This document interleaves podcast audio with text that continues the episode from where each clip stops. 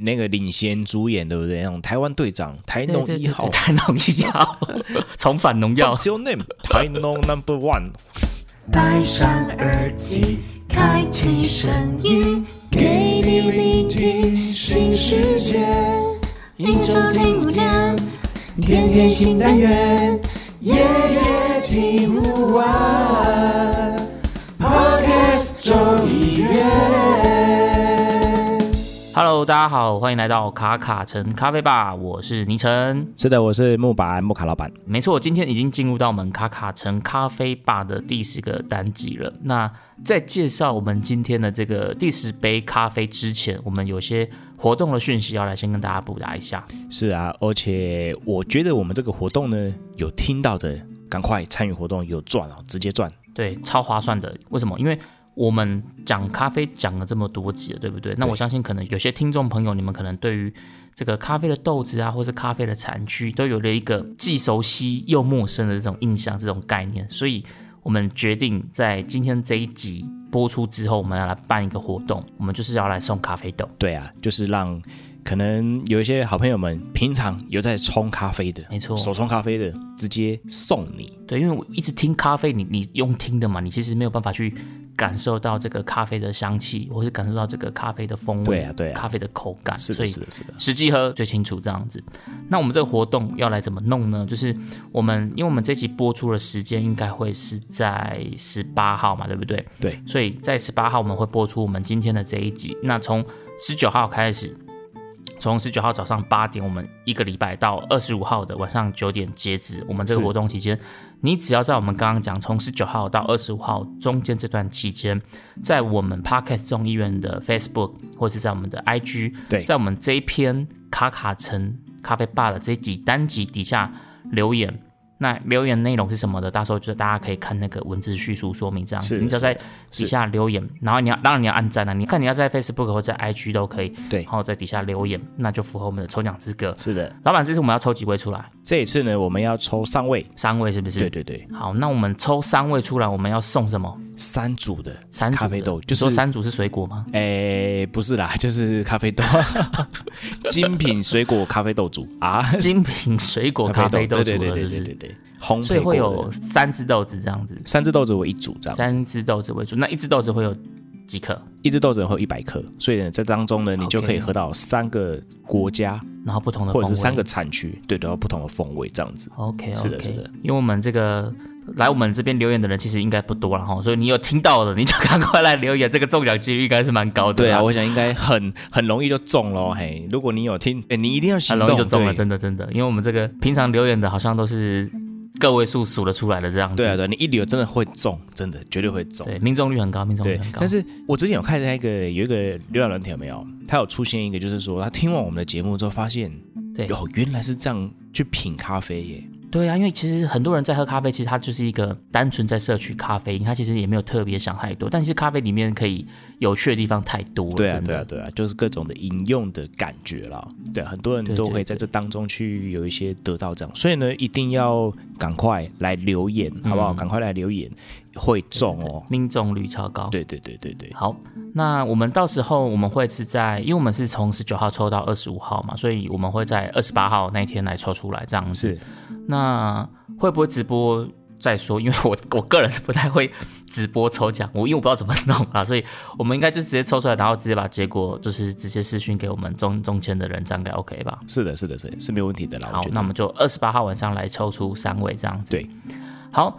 工商时间结束之后，就进入我们今天的主题了。那不晓得莫卡老板今天想要来跟我们聊的是哪一支咖啡呢？我觉得国外都讲完了，对不对？但是其实呢，我觉得要把一个专注、一个重点呢拿回到我们台湾。是时候来爱台湾了，是不是？对啊，对啊，来台湾价值有没有？台湾价值冲起价值好不好？台湾价值拿出来，对对对，把那个台湾的处置起来，好不好？处置起来，差不多来处置一下。对对对对对对，来处置这一波。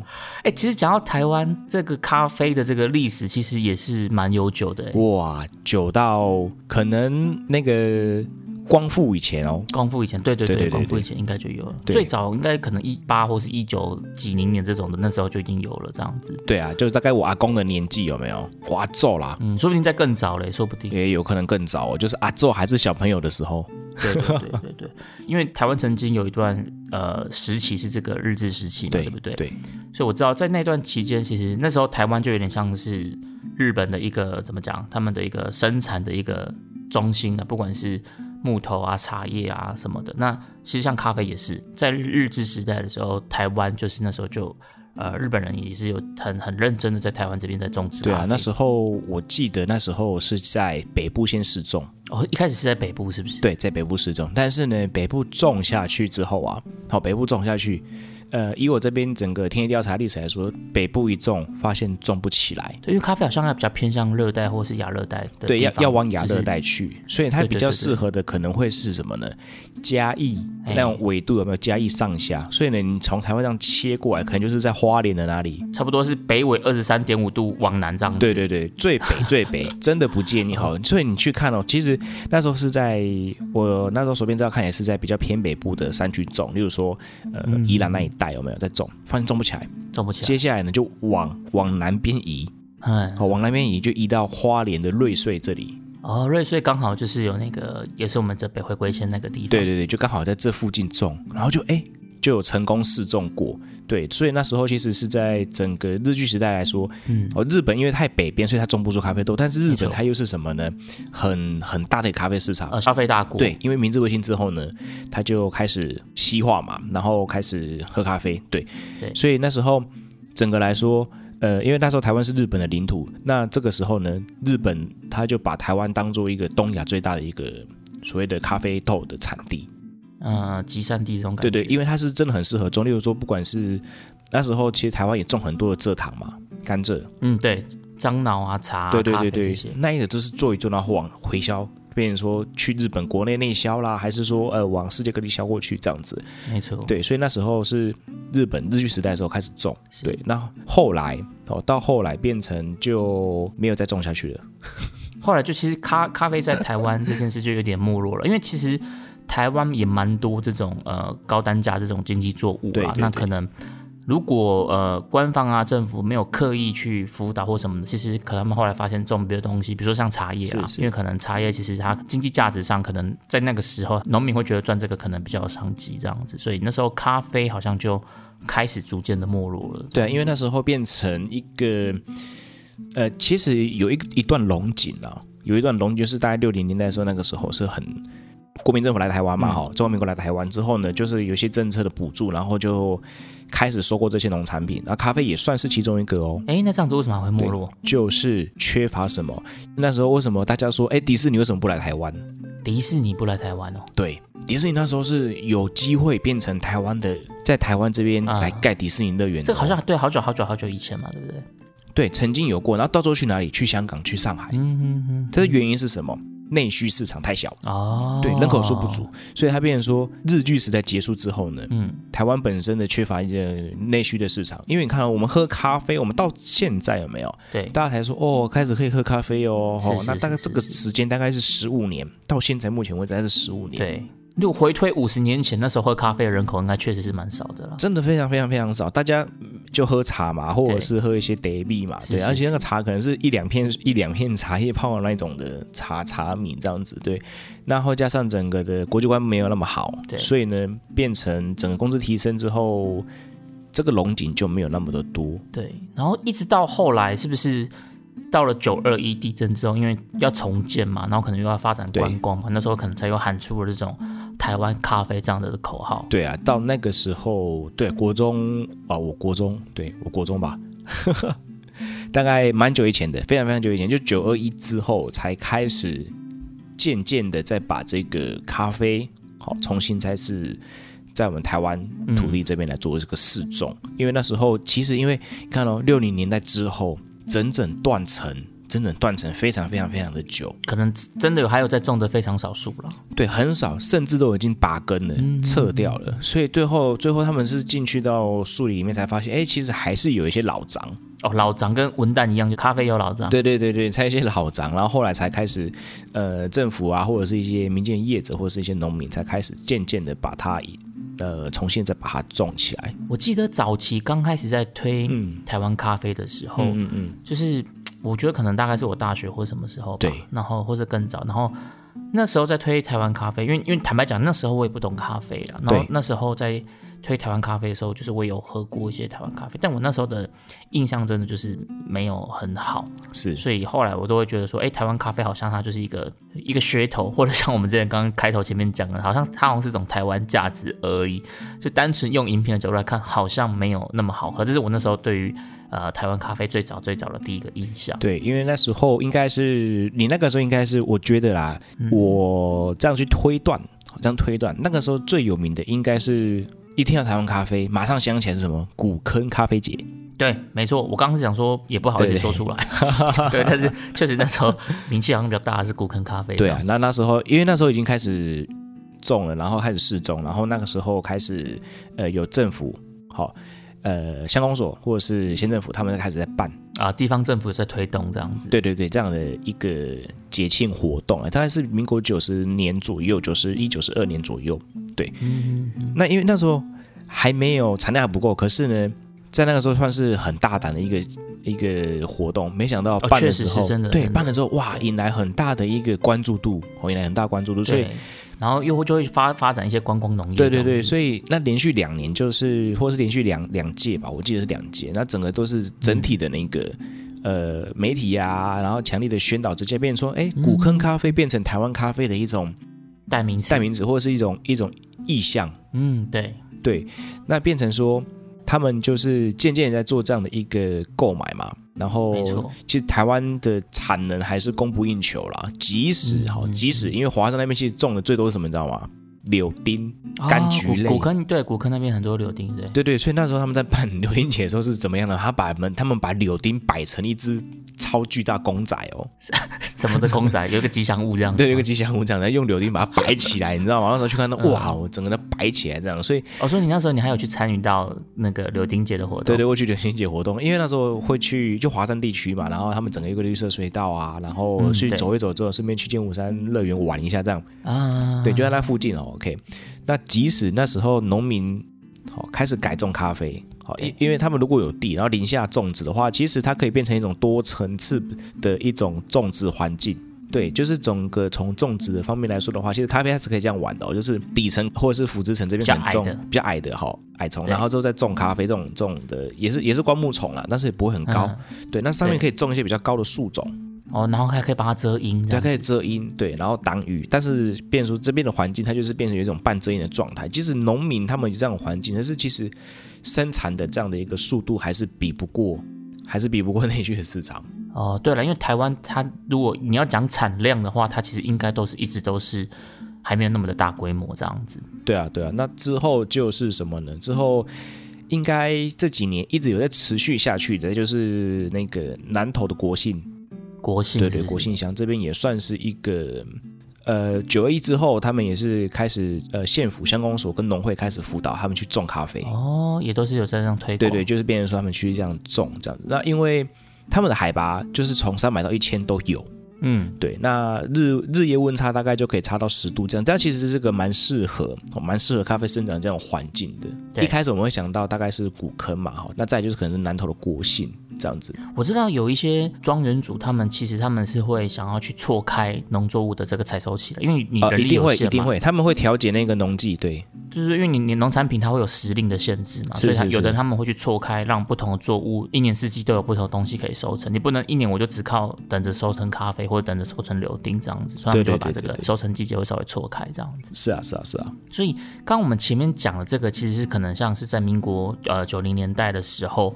会有所谓的这种呃台湾咖啡的这个旗子打出来这样子。对啊，对啊，对啊。不过一直到最近，因为我们刚刚前面讲的这其实是好久好久以前的嘛。对。但像现在所谓的我们之前在节目里面一直讲到，就是咖啡的第三波浪潮之后，其实我觉得台湾的咖啡的农业发展，其实已经又迈向到一个新的纪元这种感觉了。哦，越来越强哦，我只能这样讲。对对对，对，越来越强。因为其实台湾的咖啡哈，那时候出名的就是古坑嘛，我们刚提到古坑嘛，在可能的时候，对最早的时候和国兴。那其实，在花莲瑞穗这几年也是慢慢的在进步。你说这几年花莲瑞穗他们在咖啡也是慢慢的开始打出知名度了。对对对，因为他们也是有请一些评鉴师，好来去办活动，来去办一些比赛，就像是茶的这种的一种比赛这样子。嗯嗯，对。那在哪里呢？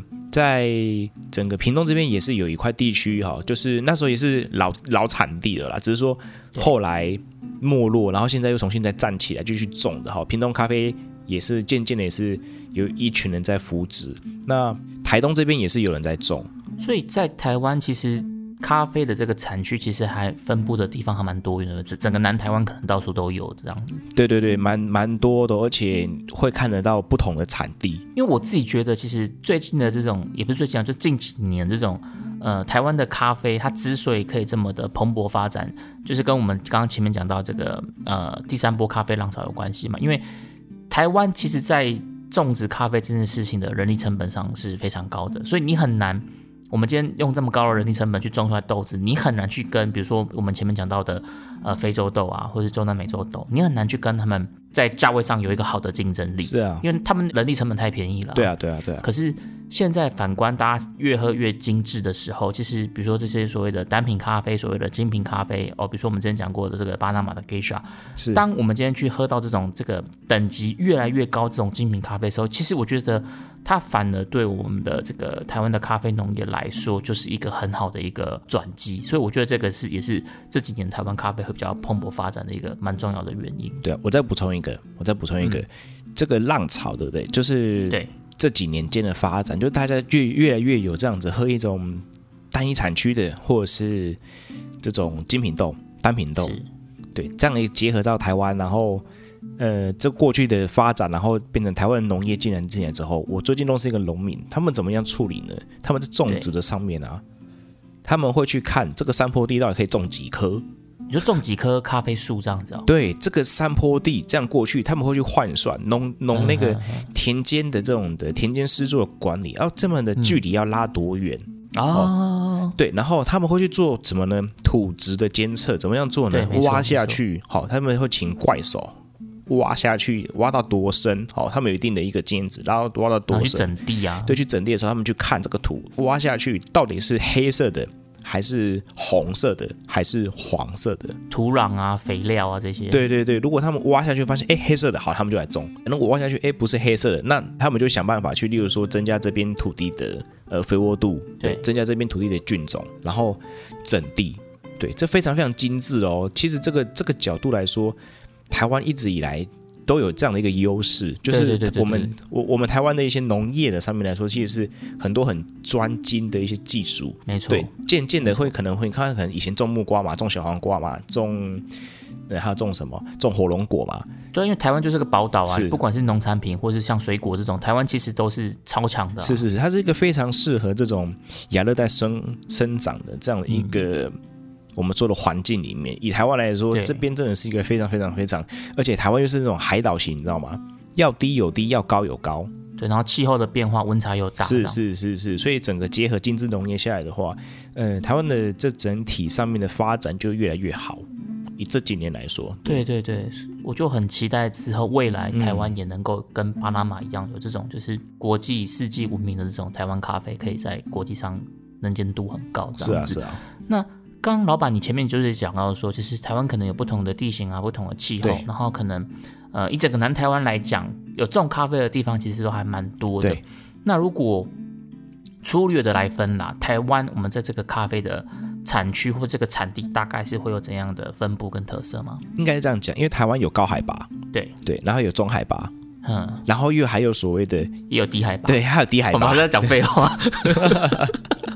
没有，还还有那一个大概水平面之上有没有？它上了五五六十公尺。我有遇到这样子，他们说哦，我们在平地种咖啡啊。我说哇，啊你这样子从开花到结果大概多快啊？大概一个月两个月。我说这不能喝哦，但因为太热了，你知道吗？太热的情况之下呢，他们这样子去种起来，然后生长的环境太快，哦，但是它的风味就一定不饱满啊。对它风味就不饱满，那喝起来就土土的，对，喝起来就土土的这样子，对，有一些泥土味啊，喝起来就是不好喝这样，因为感觉好像是自己种在家里阳台的盆栽这种感觉。对对对对，然后陈建怎么样呢？他就说，他就摘了大概一百克的豆子给我说，哦，我这就辛苦的呢，啊，干干燥，个脱皮，看那那，啊，你也是帮我烘我？啊，我讲，我讲，哎，这位这位逆长啊，这位农友啊，一次下去就好几公斤呢，你可以凑多一点吗？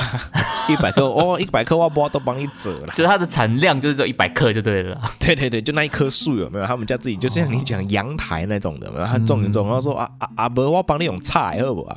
啊，对啊，马马西夯嘛，对不对？哎，对对对，而且烤箱盖当夯。对啊对啊，我我帮你用炒的，你觉得怎么样？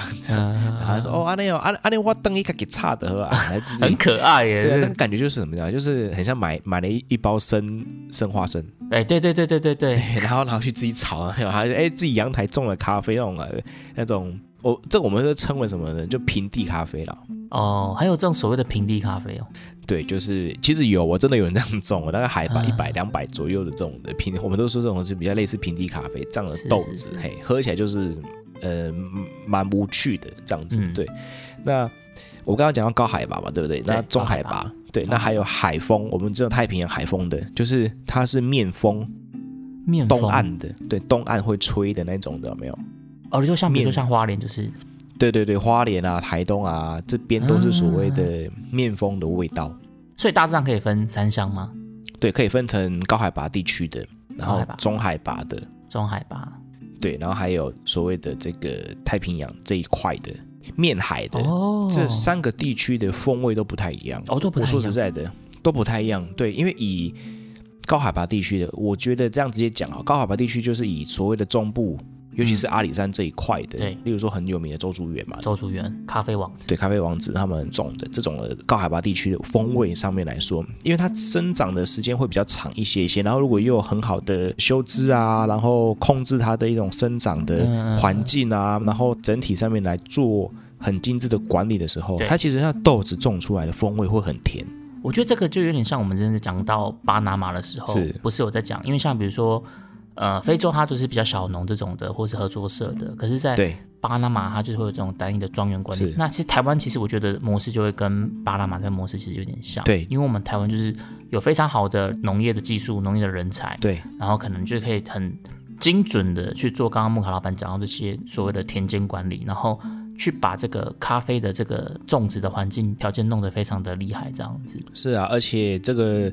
风味上面来说，我觉得啦，高海拔地区喝起来真的就是有一点点那种巴拿马精品产地的那种感觉。对，因为其实我觉得台湾的豆子喝起来呢，都会蛮类似中美洲的。对我个人的一些感官上面的一个感觉是，哎，蛮类似中美洲的，因为它的酸不会不会像是肯亚啊那种非洲系的那种酸质的表现。对，但是它的那种酸的表现呢，就会比较类似那种呃等级很好的巴拿马或等级很很好的哥伦比亚。或等级很好的瓜地马拉，对这种的这种的风味，那种酸质是很很很柔顺、很迷人，然后带有那种甜感是很好的。然后剩下可能就是，呃，风味上的描述大概会是比较偏柑橘调性啊，然后有些百花香，用这样的一种风味。我知道阿里山它的风味还会有一点点茶香啊，对，它会有一种茶茶香的一种感觉，这样子，对，就蛮，它就是各个地方，然后各个农地种出来的风味，说实在的。就会很特别。他们其实某些地方，同样一个产地哦，或者说同样一个地区，他们种出来的风味，其实不同庄园来说，和不同农地来说，都会有不同的味道。很特别的。台湾其实，在整个咖啡的这种，不管是庄园管理，然后应该这么讲，就是生豆啊。台湾的生豆，其实，在国际上也是有一定的水准跟竞争力的，对不对？其实我觉得是有的，啊，只是到底是怎么样把它推出去这件事情，我觉得是很重要。例如说，我曾经在哪里？我曾经在重谷地带。华东华东重谷地带，OK，好，整个台九线对不对？好，在在东部这样贯穿过去，我先走海线，然后进到东河这边去东河吃个包子之后呢，绕进去哪里呢？绕进去这个消防队，对，消防队对面是包子，残疾还蛮好吃的，这边推荐给大家。对对对，我也是蛮懂的，是？是是蛮懂的，一定要吃那间，外面的不要吃哦，拜托哈。有听到这一集的话，如果你还是吃外面的东河包子的话，拜托转个弯进去好吗？消防队的对面那间才好吃，辣酱不要加太多，很很辣，会喷火哈。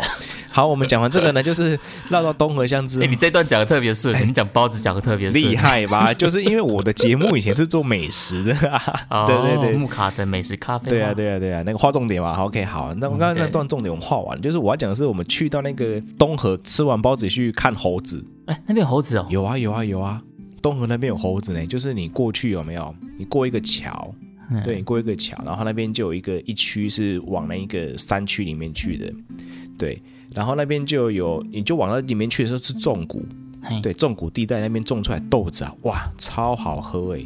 我那边的咖啡，就像你刚刚讲是海风这个地形的这种特色，对，海风地形，然后它那边的特色很特别，就是它会给你满满的，我真的头一次。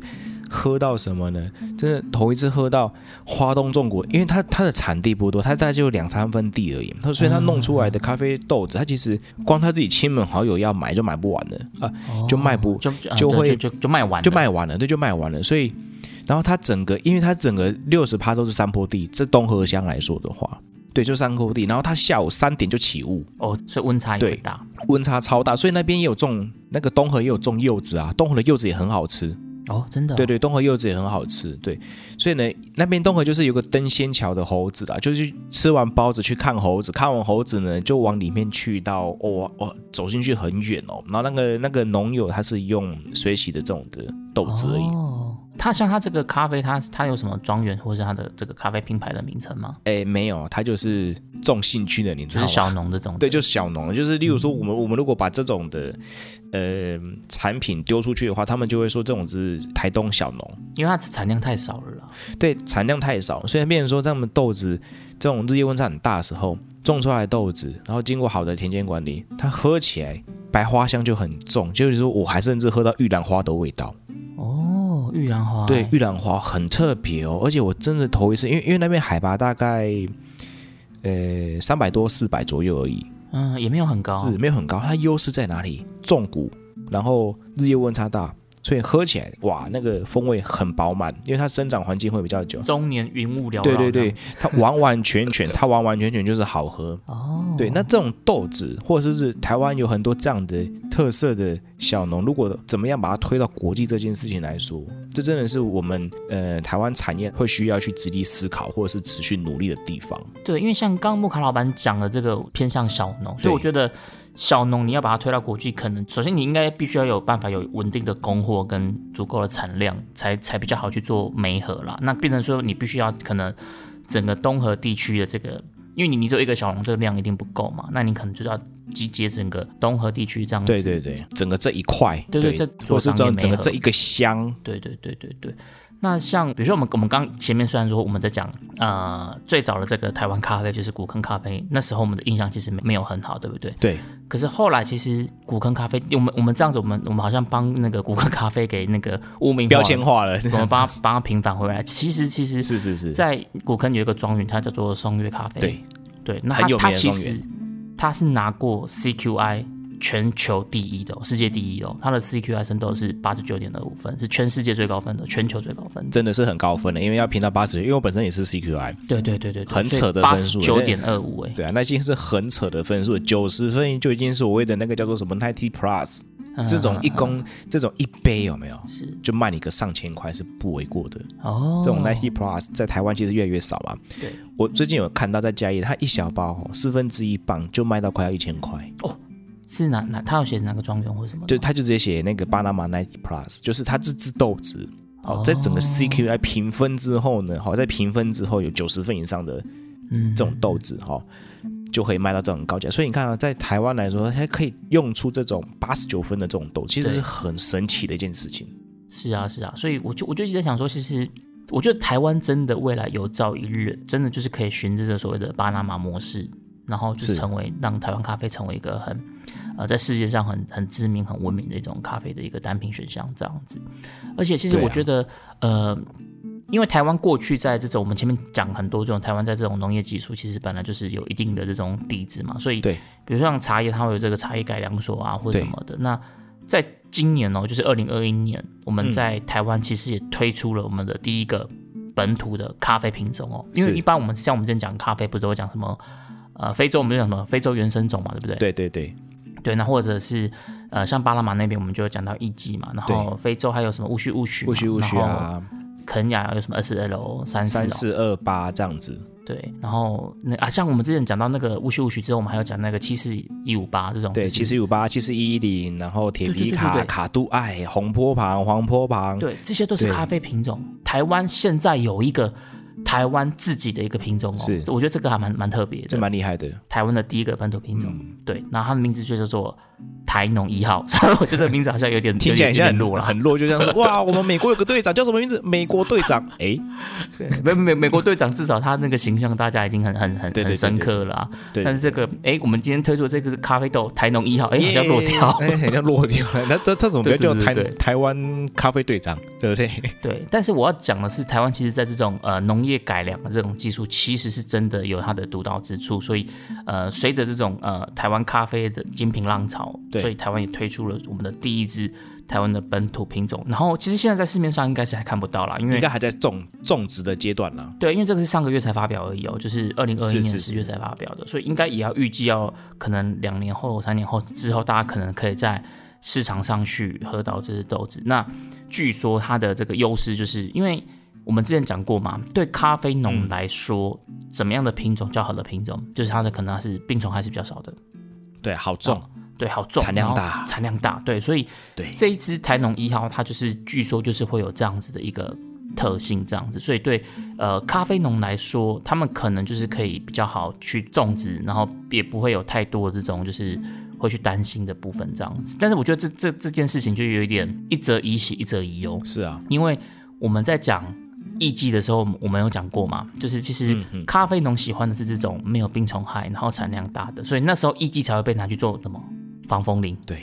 对，所以那时候考量你可能不会去考量这个风味特色这件事情。是的，所以说，我觉得当然产量大、病虫害少这件事当然是好事。可是我觉得其实如果如果台湾，因为台湾你不可能真的去走这种就是所谓的低价大量成本、大量生产的这个路线了，因为你再怎么大量也嗯人力，你光人力成本就一定是比不上呃非洲或者中南美洲国家。是啊，这硬伤，对对对对对，所以我觉得台湾能走路线，一定是要往这种比较高单价的的路线去走嘛。所以如果它在这个风味的独特性上，能够有更多更多这些独特的地方的话，我觉得这件事其实可能会是更让这个所谓的台湾品种更加分。就像巴拿马，它可以靠着一只艺伎红遍全世界。对啊，他一个打十个因为在艺伎之前，巴拿马的咖啡可能也不是那么的让人家有印象，有印象，对对对。然后，可是自从翡翠庄园推出了一季之后，整个巴拿马咖啡几乎就有点跟一季画上等号这种感觉。对啊，对啊，对啊，所以我觉得台湾未来希望也能够有这样的一个，不管是不是原生种啊，就是可以有一个这样的品种，让台湾咖啡可以跟它画上等号。不知道会不会这个台农一号会不会死啊？这样子。所以他会变成一个领那个领先主演，对不对？那种台湾队长，台农一号，台农一号，重返农药台。农一号，What's your What's your name？对啊，所以就是希望未来台湾也能够有一个很有很有在国际市场上很有竞争力的一支豆种这样子。哦，对，讲到这个豆种，因为其实 像呃，我们常常在讲咖啡，不是都会讲什么阿拉比卡，对对，罗布斯塔嘛，对不对？那为什么以前大家都要讲阿拉比卡的原因，是因为其实农民他们可能也不知道他们种的品种是什么品种是。什么？对，啊，反正阿拉比卡就是一个统称嘛。对对对对，其实它的细分下来还有很多，对对对，像刚我们讲到什么铁皮卡、波榜啊什么这种的，对对那可是很多，比如说像非洲，他们有些农民，他们可能根本也不知道他们这个咖啡，他们可能当初也是个老长，所以他也不知道那个品种到底是什么。但台湾其实像我们现在在种这些咖啡，就有在做这种溯源的管理。对啊，我们会去拿这个咖啡树去做 DNA 的检定，那我们就可以做完这个 DNA 的检定之后，我们就可以去确认好，哎，我们这个咖啡是什么样的品种，然后我们可能可以做分区栽种，然后再做好更完善的这种庄园管理，这样子。是啊是啊，因为我比较熟东部，他们都说阿拉皮卡种阿拉皮卡种，然后最后他们发现，哎，其实都是都是铁皮卡种。对，很多都是铁皮卡，哦很多都是铁皮卡，就是他们拿拿去验的话，就是变成说铁皮卡这样子，然后后来才开始去种其他的什么卡杜拉或是黄或是坡旁种这样子。嗯嗯。对啊，所以，我们刚刚前面讲的这些，就是呃，台湾在这种呃庄园模式啊，或者在这个精致农业的这些优势。对，那除了我们刚刚前面讲的这些以外，老板，你觉得我们这个台湾豆，如果今天我们今天台湾豆想要再走出更大的格局，台湾豆还有没有什么比较特别的优势？我觉得台湾豆有优势。其实应该这么说，就是我们真的可以在台湾这个地方哦，你吃很多东西都可以把握两件事情。先讲求不伤身体。对，先讲求不伤身体嘛。OK，好。然后呢，你又可以吃得到当季食材，哦，当季这件事情很重要。很重要，就是那个蓝贡很主席也好，很主席，下面写很很主很主席的是讲这个东西生产出来呢，不会经过海风给你渗渗杀各位渗哪各位，哦，经过整个大航海摇摆，不会。哦，对，因为我们如果今天咖啡它这个期货嘛，所以我们今天比如说我们不管是从其他国家去从它收成到来到我们消费者这样的时间大概要过多久啊？哦，理论上来说，像前前一阵子塞港嘛，我我前一阵子三月份订的订的一些生豆，对好这种原物料，它什么时候才到呢？现在才到。你三月定的，对啊现在才到，对，啊，三月订现在才到哦，而且是集齐的哦，用赶的、哦，八个月八个月没有错。所以呢，我们现在喝到咖啡豆，好，我现在喝到咖啡豆，我们我们先不管，就是那一杯的液体有没有咖啡液这样子，对，有可能那杯咖啡液，有可能如果你是去那种星巴克好了，那种大的独立那种的那种连锁店家，他们一定是更久的，为什么？他们一定是从呃期货拉来，然后他们有一个中央控管的仓库嘛，然后恒湿恒温，有可能是两年前的恒湿恒温。其实豆子是很神奇的哦，你恒湿恒温的状态之下，它不会风味不会消散太多。嗯嗯嗯，然后呢，烘完之后呢，再分配到各店，其实基本上又还会隔个一段时间。这国外豆的这种商业豆的模式都会是这样子的。那其实，在台湾这种当地当期的小农来说的话，你就是很可以很直接的就直接喝到当期的当季的这样子，而且供应链就还蛮完整的。就是丢席啊，你可以直接在台湾喝到最新鲜的咖啡，你不用透过这种国际啦运输啊，然后可能至少我觉得至少应该要半年了，最快应该也都要半年以上。对啊，都要半年可以马年以上。上喝到。你可能这个月才收了豆子，你可能下个月、下下个月，你可能就可以在桌上喝到这杯咖啡了。对啊，对啊，就很快速就可以看得到哇，这期的豆子，或是说，哎，这个大概是多久以前？就是你的溯源也很快。是是是，对你，你要去追溯这个地方，然后如果你有兴趣，你也可以去那个地方走一走，然后就哇，这边其实有种咖啡树诶。哦，对，我觉得你刚刚还有讲到一个就是供应链这件事情，因为对，台湾虽然说我们刚刚前面一开始讲台湾的内需市场其实不大，可是台湾现在整个在喝咖啡人口其实也是越来越多。是的，那你对于终端来讲，我们其实是有消费市场，可是我们从消费市场往上走，对。走到这个产区，走到这个处理厂，最源头来讲，庄园，然后生豆，然后再来后处理，对。然后可能烘焙，然后生豆商，然后这个烘焙工作室，然后到我们这个店家，再到我们终端的消费者，其实你整个供应链在台湾是一条龙的。哎，对啊，直接是一条龙的哦。它不像吧，比如说像日本，他们可能也是呃咖啡的消费大国，对可是今天你在日本，你在日本喝了咖啡，你很难去找到它的这个庄园在哪里，它的产区在哪里。对啊，都要飞出去因为，日本它就是没有产区它。没有产区。对对对对。可是在台湾，你可能哦，比如说今天我喝到了一支台湾豆，然后呃，对像马呃木卡老板他是业内的这个工作者，对他其实他可以很快的就跟他的上游做接触，是啊然后大家教学互长啊什么的，然后你把这件事情再去呃消化掉，然后反映到你终端的这个消费族群，其实你就是一个很好的这种推广传递这个咖啡讯息跟推广。对对对对对对，我觉得这个其实对台湾来讲也是一个蛮大的优势，在整个供应链的这个完整这件事情。对啊，就不会中间就不会有太多的断层了。我会直接像我直接跑去跟农民讲，哎，你这个怎么做怎么做怎么做的。嗯，对，在台湾你喝完咖啡，你可能开车开个两个小时，你就可以直接开到庄园去。对，有可能哦。如果是对啊，对啊，我是四十分钟就上山的啦，就是嗯，直接上摩托车骑着就上去了这样子。像我现在就很等着过年，想要去那个周主任喝咖啡。是是是是，去趟阿里山。对啊。那呃，台湾在这方面，我们刚刚前面讲到了供应链，对不对？对。那我觉得台湾有一件事情也可以来证明台湾其实是人才济济这件事情。哦，除了原物料很很完整，对对对。连人都完整 了，对。对对对对对，因为我们刚刚前面讲到这些技术啊、农业啊，然后这个土壤啊、风土什么的，那人其实也是一个很重要的部分嘛。那刚刚前面讲过，台湾的生豆其实拿过世界冠军的，对。然后再来就是台湾的烘焙拿过世界冠军的，拿过，台湾的冲煮也是拿过世界冠军的，对拿过。然后还有这个意式咖啡咖啡大师也是拿过世界也冠军，拿过，对，而且他很帅，很有名。大家最熟悉的 Simple 咖啡，是的，是的，是的，好喝哦，真的好喝。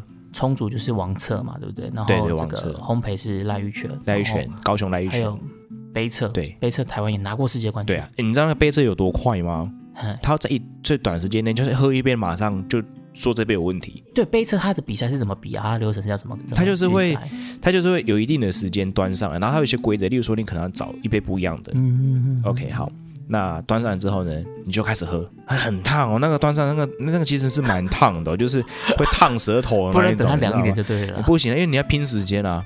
嗯对，你要拼时间，就是它一端上来的时候，你会看到那那那几杯还在冒烟，你知道吗？他就开始喝，一瞬间咻咻咻咻咻，然后他就开始挑，嗯，喝一杯挑一杯，喝一杯，喝一组挑一组，喝一组挑一组，因为它是三角杯测。所以是要把有不一样的那一杯挑出来。对对对对对，它有时候三杯嘛，然后你去喝一杯的时候，喝三杯的时候，发现哎这杯不一样，它很直觉的，你直接就要挑出来了。所以它是要很快反应，你没有太多时间去对对对没有太多时间，对你只要一思考，你可能就比别人慢，那你就没有办法在这个赛制里面再往前走了。所以它是比速度，它是比速度的，所以那个他们他们那种舌头人家是，我都不知道他们怎么练的，每次我都觉得很烫，他就开始喝。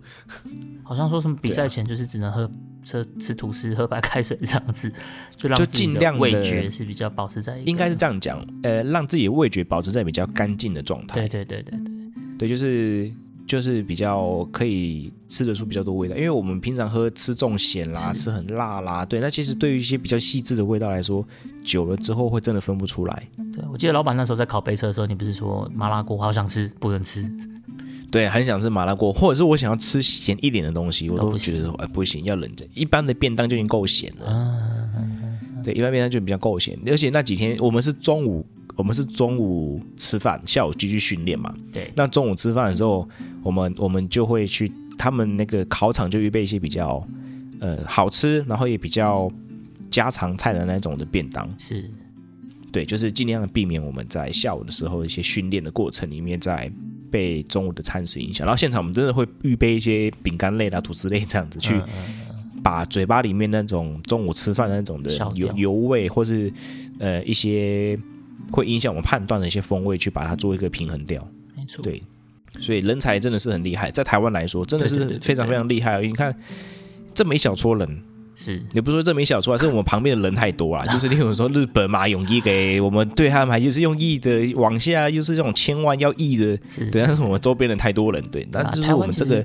人口很密集了，但是整个人口数量不算那么大嘛，放在这种国对对对对对，就是整个水平是高的啦，就是我们的平均得分数是高的这样子，所以整个我们台湾咖啡的实力，不管是种植面也好，还是赛事面也好，就是在这块上面专精的人来说，都有一定的还不错的一个能量在这边。没错，所以光从从咖啡产业的这个各个环节，台湾都出过世界冠军这件事来讲，我就觉得台湾真的是一个很厉害的国家。对啊，真的很扯，真的很扯，爆扯。那像我们如果前面也都讲那么多，就是要怎么样把台湾豆嗯，推广到这种国际的舞台啊，对。或是国际的拍卖这种的，台湾是不是也开始有在举办这种咖啡的竞标了？诶，前几年来，我我们这个脉络要先讲，就是前几年可能是国内赛，哦，一开始都是国内赛，对对，可能今年都是，例如说在阿里山哈国内赛，那国内赛的可能这这这几个还不错的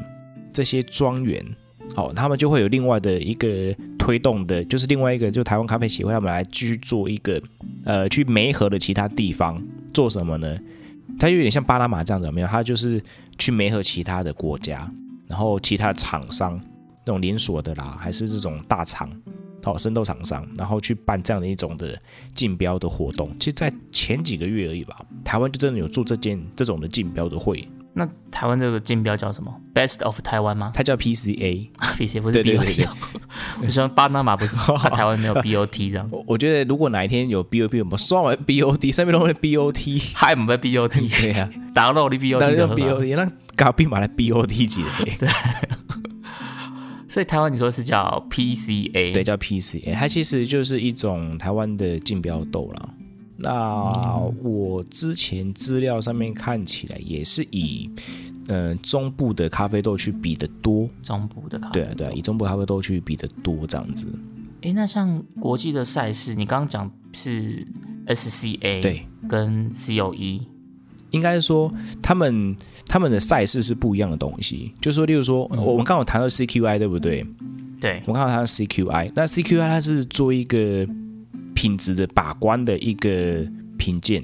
那这个评鉴呢，就要看这个竞标会它到底是用哪一种方式。例如说，我们在市场上面可能有一些地区性的，他们是用 CQI 这种评鉴方式，然后以这种竞标，像是这一次所谓的台湾的 PCA，好，台湾的 PCA 这一次，他们用的就是另外一种制度，哦，是卓越杯的制度。对对，或者是我们会在豆单上面看到什么，呃，COE 啊，COE 对，COE 就是卓它卓越杯，对，就卓越杯，它其实是一种缩写，就是 Cup CUP Cup of Excellence，好 Excellence，对，它就是说一杯最好的咖啡，一杯好的咖啡，对，那他们就是从这个地方呢，哈，从这样的一个 COE 的赛制，就是评分的标准不一样而已。然后去选出一个比较好的哦，或是说一个比较，呃，这支这支庄园所产出来的豆子是真的是，呃，分数好，分数是高于八十九分以上的这种的赛事。哎，那这样子，比如说像 SCA，它就是 CQI 嘛，那你刚刚讲这个卓越杯，它就是 COE，所以在国际的这种评分的或是赛事上，它其实有两个。比较大的，然后不同的系统，是的，是它是两种不同的评比方式。那因为呢这个其实如果讲起来是蛮复杂的，这个可能会讲起来的话，变成说它是整个整个系统上面的评分标准不一样。像是 COE，它是以它的甜度会加分的哦，它是比较着重在甜度这件事情。对它，它的甜度上面呢，可能会有其他分数的一个加权啦。对，那在 CQI 上面的甜度，它只是一个，它就是说，哎，如果有甜，那它就是给它。就它就是有甜这样子，他们不会有一些分数上面的，目前来说是没有分数上面一个加权的状态。对对，就是说哎有有甜感这样子，嘿，它这杯咖啡是有甜感的。那 C U A 是哎有甜感，那它有多甜？它它的甜会再区分成不同的指指标这样子。对对对对对对对，就是说他们就是不管是 C U A 还是 C Q I，他们的指标性是不太一样的。对他们有些他们会针对，对他们会针对一些不同的东西去做一些加权，就是说好以前我们去联考嘛，那可能。就看这间学校他们要的学生是哪一种的加权啊？例如说可能数学加权，还是什么某一科加权？有的希望你英文好，有的希望你数学好。对对对对对。那 CQ 跟跟 CUE 他们两个就是针对不同的属性去针对豆子的评比的方式，这样子。他们没有好坏，对，没错。他们只是说不同的角度上面来说，他们是甄选的东西是不太一样的。对，因为这件事蛮合理的，就是不同系统他们对他们侧重的。项目其实本来就不一样，我觉得这件事是还蛮合理的。那刚我们前面讲到这种台湾的 PCA，它会比较接近是哪一个？目前来说是以那个 COE 的方式，就是越甜的加权可能就越来越高。哦，对对对对，他们是用 COE 的这种卓越杯的这种方式去做一个评比。那我们的这个 PCA 这一次的这个呃竞标拍卖也是有国际买家来买的，对不对？是啊，我们看的资料呢，那个什么。那个精品界的咖啡，精品界的咖啡，精品界的 Apple 啦，不，咖啡界的 Apple，咖啡界的就 Blue Bottle，对对，Blue Bottle 也是有来标的，就千万不要小看我们台湾的这个东西。对，所以台湾豆，我觉得应该不是不是只有台湾豆，应该说整个台湾在产业上，不管是从呃上游到我们的终端消费，其实。台湾都是一个很有竞争力在咖啡这件事情上，所以可能一开始大家听到台湾咖啡的时候，可能会觉得，哎，好像有听过，可是其实你不知道，台湾咖啡比你想象中的还要再厉害一点点这样子。所以今天就是透过呃这一集，跟木卡老板一起来聊聊呃台湾的咖啡，然后可能让大家未来有机会在市场上或者在国际上看到台湾咖啡的时候。呃，你们可以更进一步的去了解它，然后去尝试它，让我们的台湾咖啡未来也可以在国际上有一定的一个知名度，这样子。对啊，我只能说和零跨买啦，各种都零跨买啊，就是，对啊，我我不晓得这样台语应该大家都听得懂嘛，哈，就各种 咖啡都喝喝看的，哎 啦，就是七跨买啦，试试看，试试看，试试看啦，试试看啦，这样啊，你不买没关系啊，不得七跨买，我们要双声道就对了。对啊，我我我刚刚讲一下有点那种，你知道去那个菜市场有没有？那个阿北都会说，阿上都说，哎，下来那气块，你别买不？然后他就说，我就跟他说不来了，啊不，你把气块买，你不被气块买，然后每次很像感觉被他呛的感觉，有没有？你你帮你试试看呢？对啊，就是还是鼓励大家哈，这种不管是哪一个国家的豆子，哦，可能国外的豆子是比较能见度比较高，是对，或者说我们也比较习惯这件事情，价格可能你也会觉得比较亲民吧？对对对，那。如果有机会，有一些你也可以不妨尝试喝看看，没错，不妨尝试喝看看这样子，对啊，尤其是去到各地方啊，有咖啡，然后就欣赏一下台湾这边的农产品的风味。我觉得这是很重要的一件事情，就是支持我们的国产小农。对啊，对啊，对啊，就是好好的去享受一杯啊，可能带会对你生活上面来说呢，带一个蛮好的一种感觉的东西。对，就是可能很多，我相信很多人在看到台湾咖啡的价格的时候，一定会想说，哇，怎么那么贵？但其实会退三步的那种。但 但听过我们这一集就知道，其实台湾的咖啡它这么贵，嗯，不是只有贵而已，它其实背后是有很多它的一些很高的这些竞争力跟它的市场价值在的。所以大家嗯，下次看到这个台湾咖啡的时候，就勇敢的把它点下去吧，因为你一定会觉得这杯咖啡喝了之后是让你觉得呃值回票价的，不只是只在让你出资台湾价值而已啦。对啊，对啊，对啊，对啊。那节目的最后也是在提醒大家，记得哦，我们在这个礼拜会有这个抽奖的活动，那大家记得到我们的 IG 或者到我们的 Facebook 底下去留言。那今天我们这一集台湾咖啡的单集就到这边告一段落了，希望你们也会喜欢。我们下周再见，拜拜。七块买啦，拜拜。菜市场又来了，对啊对啊，菜市场又来了。明天请继续收听由叉叉 Y 跟削弱所主持的《大英帝国》，为你带来各种阴谋论的故事。我们下周见啦，拜拜。